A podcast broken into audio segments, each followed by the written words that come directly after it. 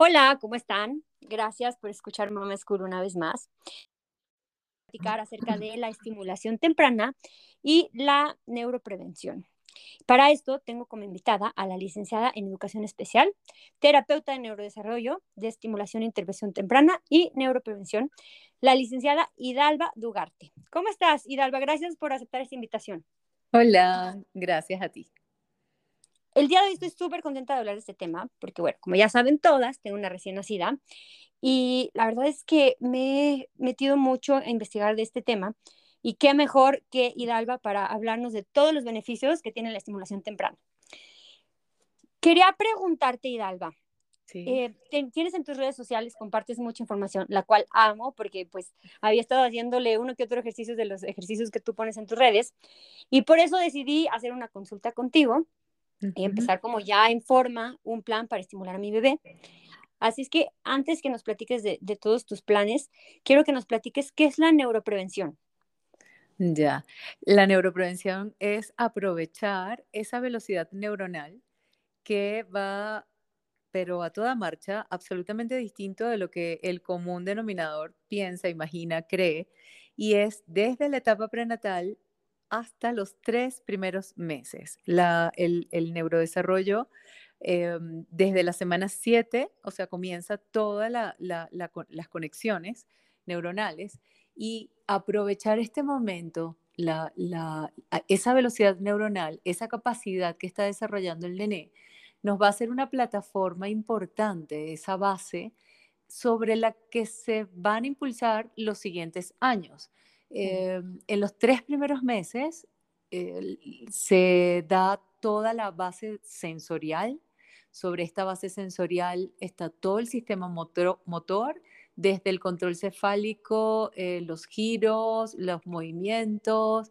Eh, por supuesto que tenemos reflejos también que se van perdiendo y que en el tercer mes em, vemos ya convertidos en movimientos voluntarios. Parte cognitiva, que viene dada por esa capacidad de responder a estímulos, de identificar la voz de su mamá y de diferenciarla de su hermanito o hermanita o del papá.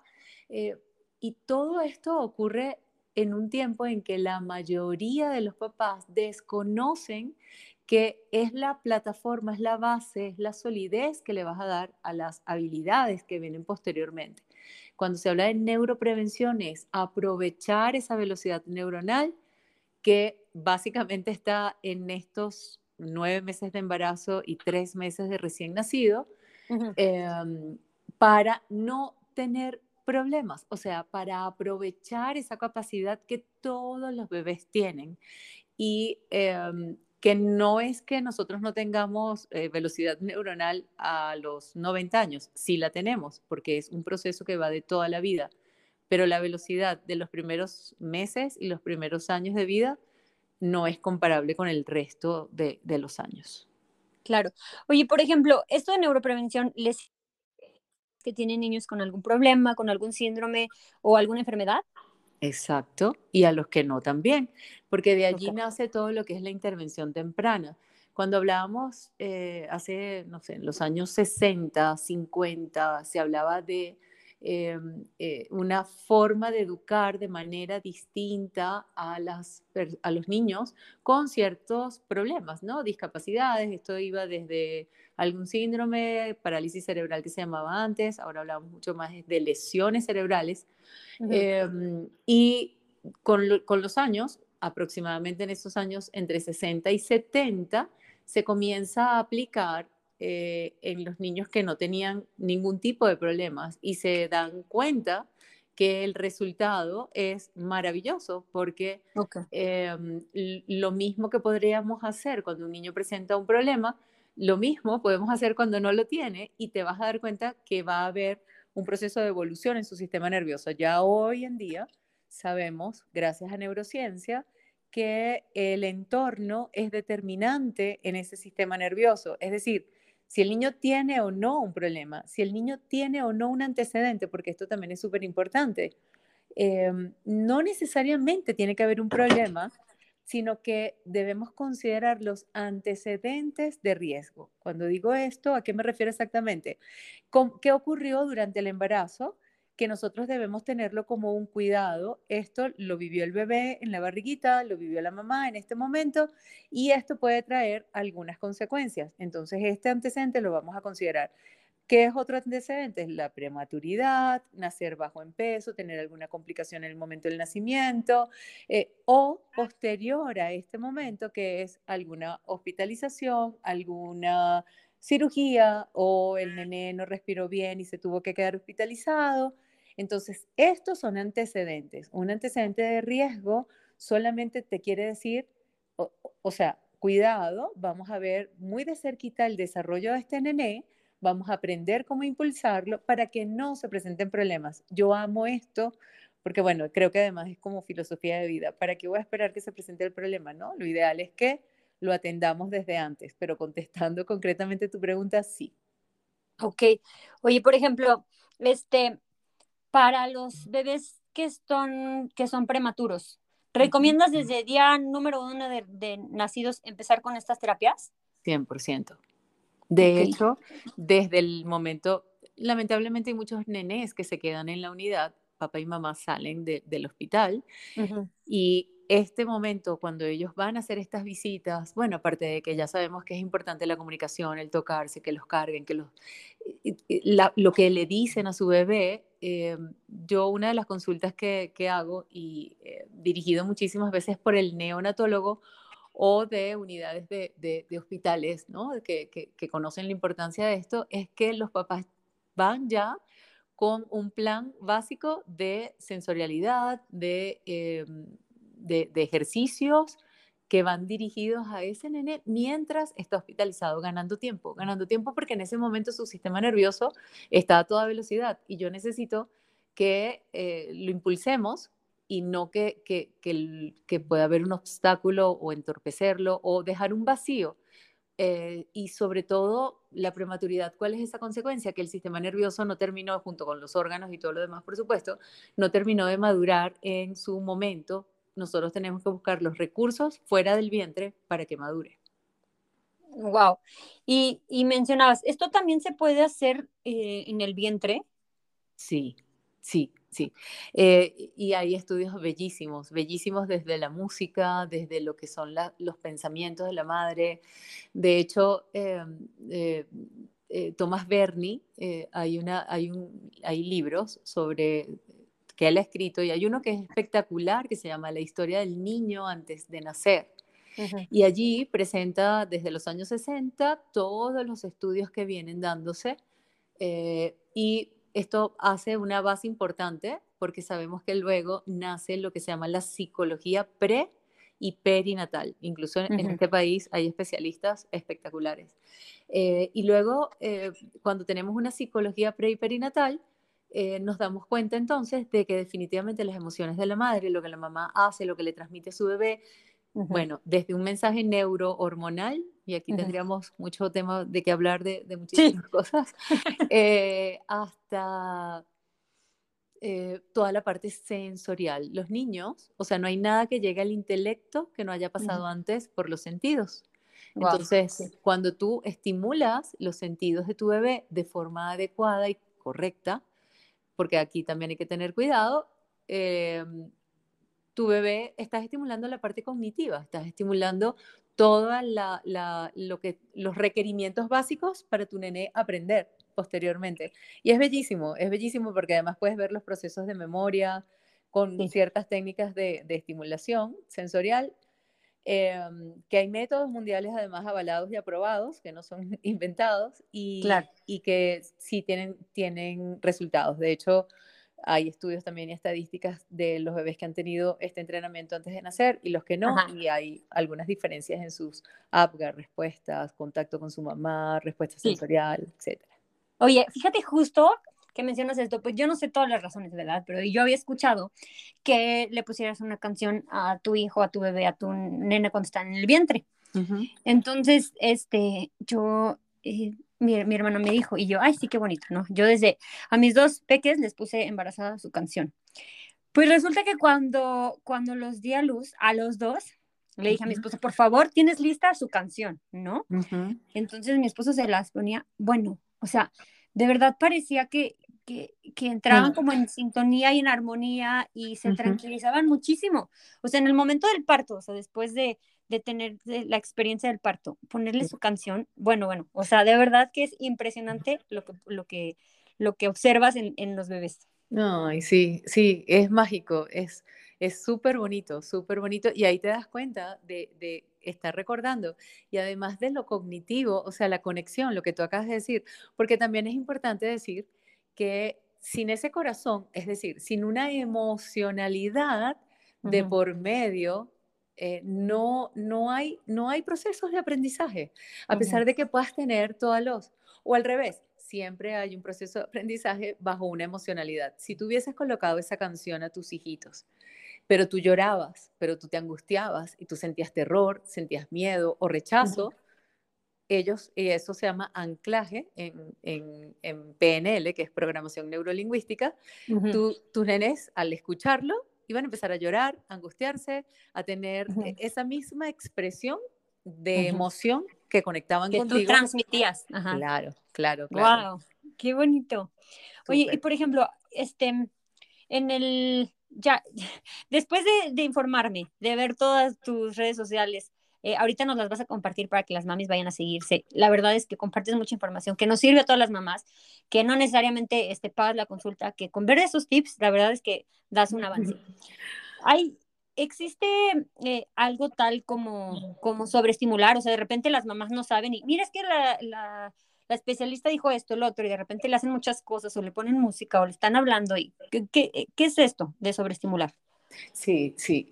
Realmente se puede caer en una sobreestimulación, sobre todo en los primeros tres, cuatro meses, porque em, el sistema nervioso del bebé no tiene la capacidad de conectar y organizar dos canales sensitivos a la vez. Okay. Entonces, eh, ¿Qué pasa cuando un sistema nervioso se sobresatura? Eh, termina, tiene la capacidad del sistema nervioso de hacer un freno un poco, ¿no? de defenderse un poco ante esa situación, pero luego se va a desbordar en una respuesta, porque de alguna manera eso tiene que salir. ¿Cómo sale? Puede salir con tensión muscular, puede salir con llanto, con irritabilidad, con problemas para conciliar el sueño o para... Eh, o, o para tener periodos prolongados correspondientes a su edad para dormir. Eh, y, hay que tener cuidado con esto porque tú estás estimulando el sistema nervioso, se están moviendo las neuronas, pero con esa forma en que tú la estás eh, impulsando, ¿no? Estimulando. Sí se puede caer en esa sobreestimulación hasta allí. Luego, ¿cuándo vendría la sobreestimulación después del cuarto mes? Viene cuando sobresaturas los sentidos y un ambiente eh, también sobrecargado, incluso cuando le metes un poquito de emocionalidad a eso también. Vamos a dar un ejemplo, tú tienes un bebé de cinco meses al que, no sé, le pones estos aparatos que hablan, cantan, vibran, echan luces y fuegos artificiales, ¿no? Y eh, mientras tanto tú también hablas, estás hablando por el celular, tienes una conversación de trabajo y además, este, no sé, alguien tiene la tele prendida en la cocina mientras cocina y entonces suena, no sé qué cosa, o sea, la olla a presión y además... Sí, la licuadora, todo, todo el relajo de las casas. Exacto, exacto. Y... Em, eso sobresatura a un bebé. ¿Por qué? Porque los sentidos están a plena acción. O sea, ellos están percibiendo al 100% la información que nosotros ya no percibimos. Nosotros percibimos el 40% de lo que estamos, muchas veces ni siquiera eres consciente de que acaba de pasar un camión, de que se oyen pajaritos y de que el vecino está silbando. Los bebés sí. Entonces, allí eh, es importante que, que, entendamos como adultos que el sistema nervioso del bebé necesita gradualmente habituarse a los estímulos que le vamos presentando, pero presentémoslo eh, eh, en orden, organizados. Y en mi, em, en mi experiencia, solamente con que tú comiences a organizar ese, ese ambiente, comienzas a notar cambios en los bebés para bien.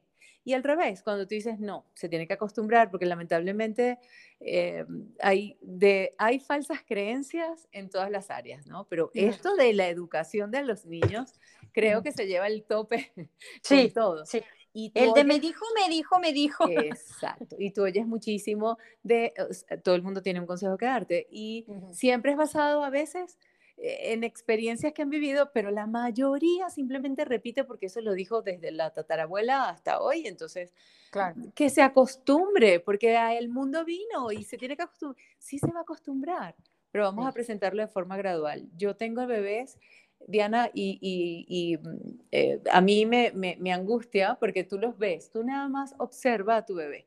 Y cuando tú observas o a un bebé y tú observas en su rostro, en su expresión, en sus manitas, en su cuerpo, si eh, está este ambiente que te acaba de mencionar o si no está. El bebé lo muestra perfectamente. Claro. Entonces, sí, sí, sí, entre mis recomendaciones es observa siempre tu bebé, calibra, mide cada, cada gesto, porque cada gesto tiene un mensaje.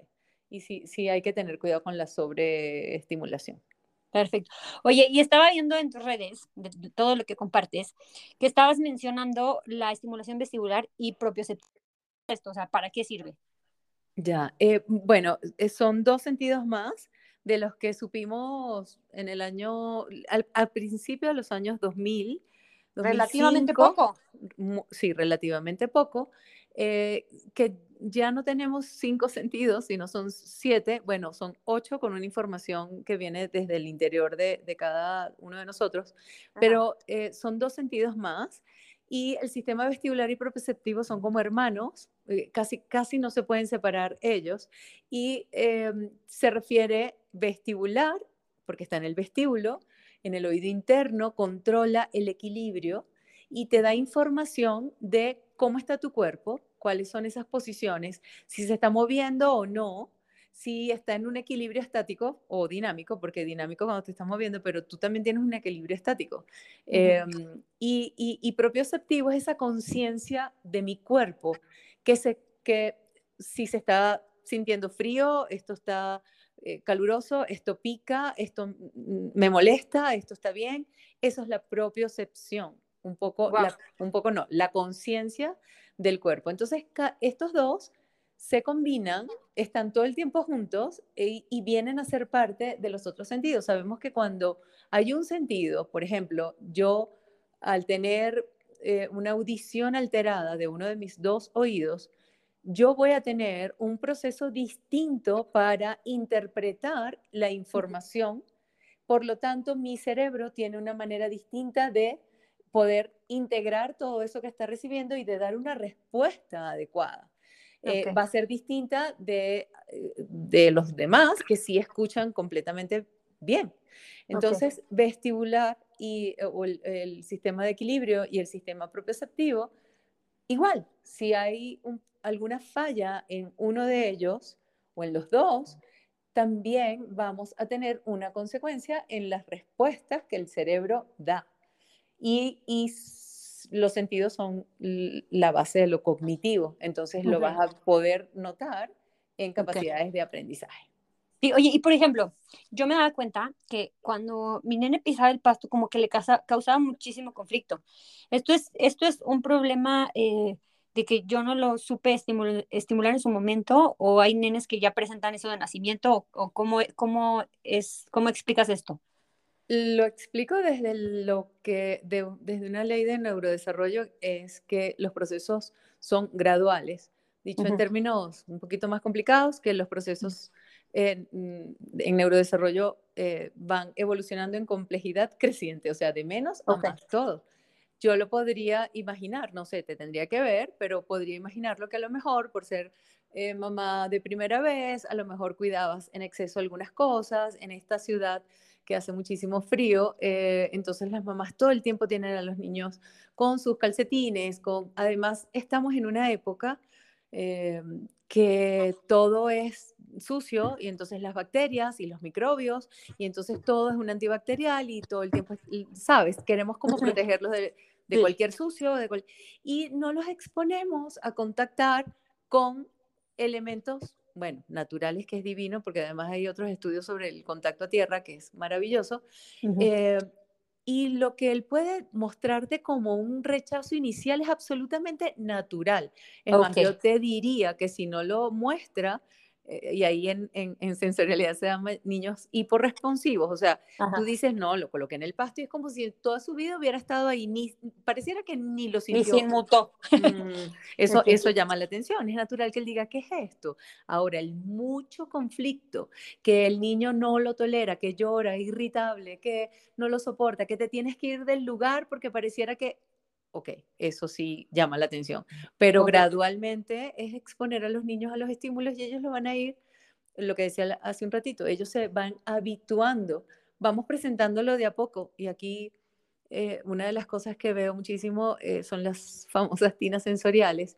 siempre digo, espero que lleguen a la tina habiendo respetado la ley de neurodesarrollo, porque no lo puedes zumbar en una tina, como lanzar, aventar, si no ha tenido el contacto gradual y que su sistema, su cerebro, interprete la información, vaya accesándola y te vaya dando la respuesta de, sí, ya estoy integrando esto, dame un poquito más de eso, dame un poquito más de eso, y terminamos a los días en una tina, pero el proceso debe ser gradual.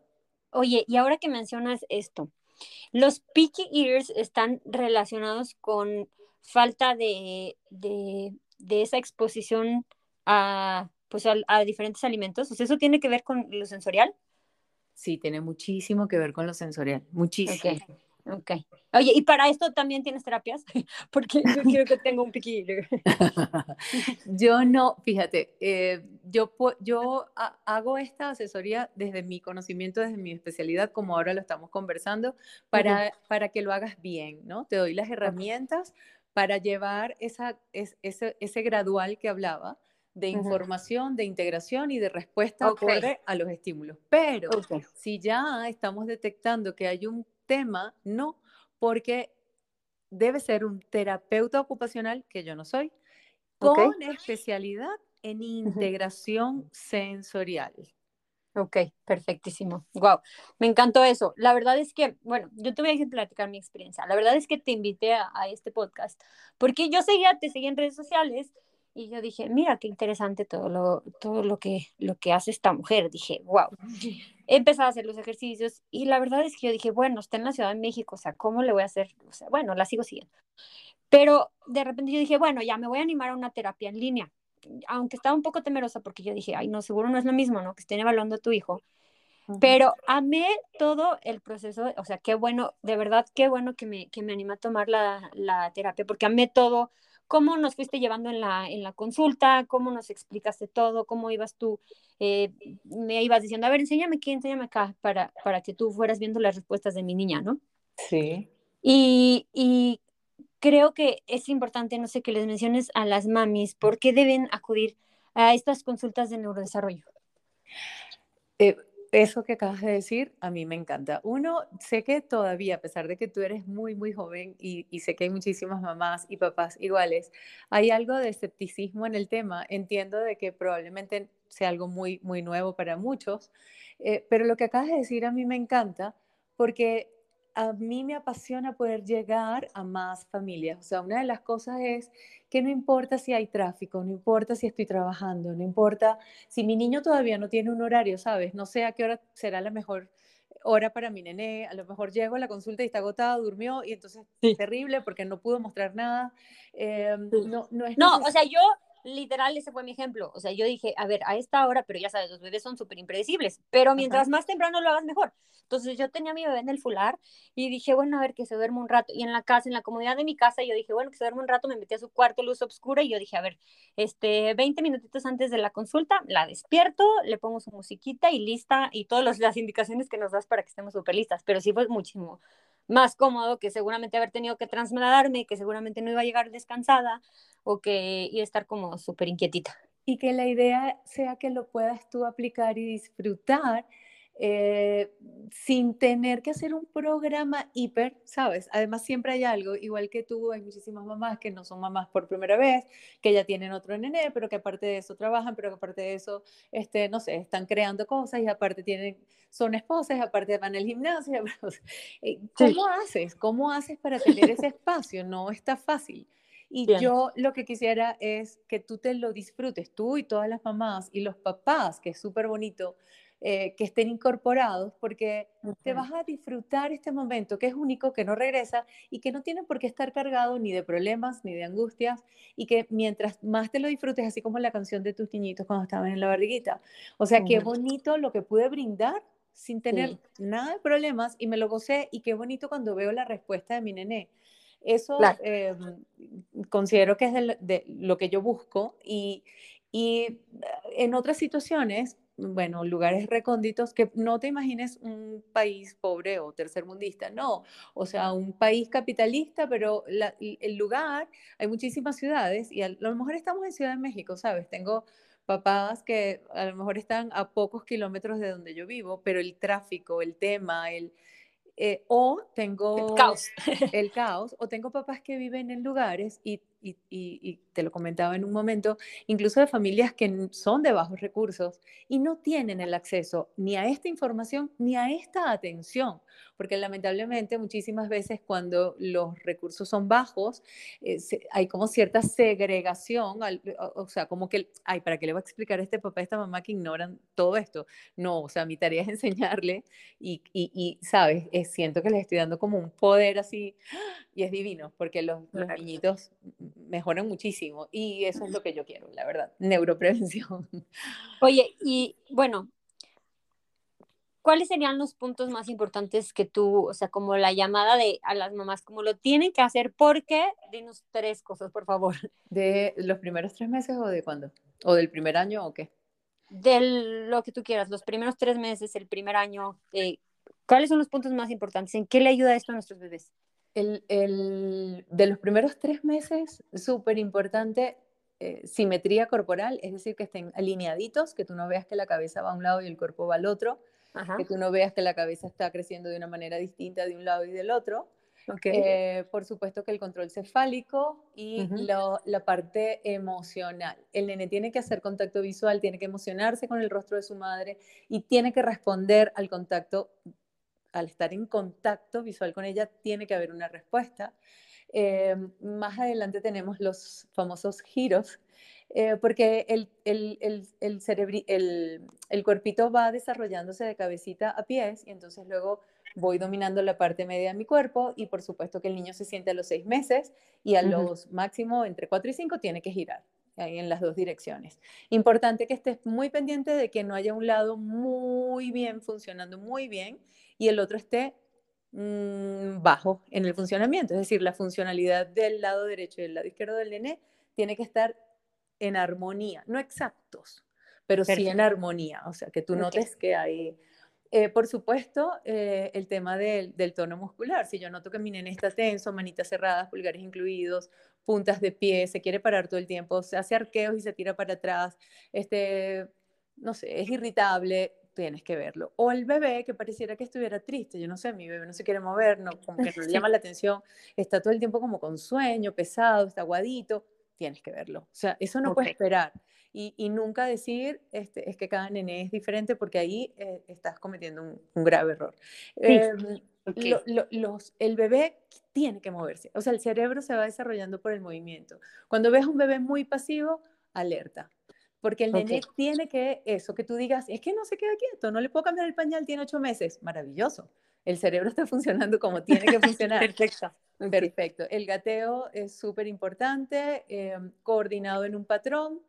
Luego, em, las silabaciones, la capacidad de imitación de tu bebé, eso hay que verlo, tienes que notarlo en tu nené, no es posible que tenga ocho meses y tú digas, no, no me imita, no tira besos, no dice adiós, no dice mamá, mamá, mamá, papá, papá, no se ríe, no busca el juego.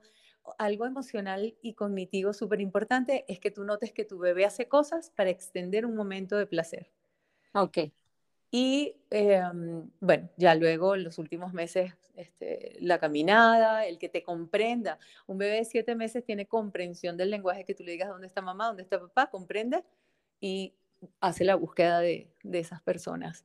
Em, temblores, cuidado con los temblores. No, es que mi bebé tiene unos temblorcitos, es que yo también sufro de tics. Y en mi, y en mi familia, no. O sea, hay que ver que esos movimientos involuntarios pueden estarte dando una alerta importante. Puede ser que no haya nada a nivel neurológico, como puede ser que sí, y eso no lo sabe nadie, no lo puedo saber yo, ni la mamá, ni nadie, tiene que ir con su neurólogo y siempre consultar al pediatra. El pediatra debe, debería ser la, la guía de, de, de, todos estos procesos, pero nunca, nunca dejar de consultarle y decirle, porque eh, muchas veces en las consultas pediátricas de 20 minutos los médicos no logran ver ciertas cosas que tú sí has visto y es sí. importante que tú comentes. Pero a ver, te, te, te, quiero decir esto, o sea, siento que hay muchos pediatras que nunca, jamás en la vida nos dicen, bueno, en mi caso sí fue, nunca nos dicen como, no, llévalo a una consulta de neurodesarrollo o, o que te lo evalúen, o nunca. Entonces, sí, ¿cómo, si a las mamás no nos dicen eso, o sea, ¿cómo nos acercamos? ¿Por, ¿Porque nosotros eh, tenemos la intención o, o, porque estamos viendo que algo nos está desarrollando así? ¿O cuál sería como, la, como el incentivo de las mamás que no les dicen los pediatras como, llévalo a, a una evaluación? Sí, pienso que es cuando tu corazón te dice, aquí hay algo, no sé, esto, esto no me está pareciendo que está bien, esto me llama la atención, no sé Ajá. si estará bien o no, actúale, actúale porque al final... Sí eh, eso que estás sintiendo te está dando una información. Y sí, sí. yo creo que gracias a esto que estamos haciendo en este momento y que tú promueves y haces y le dedicas tiempo y atención y a las redes y hay tanta información en este momento que, uh -huh. que, que los, las mamás y los papás actúan solitos, ¿sabes? O sea, sí. buscan sí. las soluciones y una de las cosas que me encanta es que no esperan el permiso. Hablando sí. desde mi área, obvio, desde el neurodesarrollo eh, ya hay otras cosas, ¿no? A mí me escriben y me preguntan, este, no sé, si, si hizo tantas veces popó, no, no sé. O, o sea, eso, eso tienes que preguntárselo al pediatra y no puede haber una okay. forma de googlear. Eso tienes que ir con tu médico obligatoriamente. Sí, y, y sí, y fíjate que qué bueno que mencionas esto, o sea, mamás, escúchense, o sea, por favor, si ahorita están escuchando este episodio y sintieron como esa corazonada, escríbanle, por favor, a Hidalgo, porque tienen que hacerlo ya, o sea, es un, es un ya, es, es, un llamadito, es nuestra intuición de mamá que te está diciendo que como que hazlo, ¿sabes? Y, y la verdad es que, bueno, en lo personal, eh, ya teniendo experiencia con Hidalba y su, y su consulta, me encantó. Ah, y, bueno. y, y, ya, o sea, ya estoy, en, ya estoy poniéndome las pilas haciendo todos los ejercicios que le tengo que hacer a mi nena.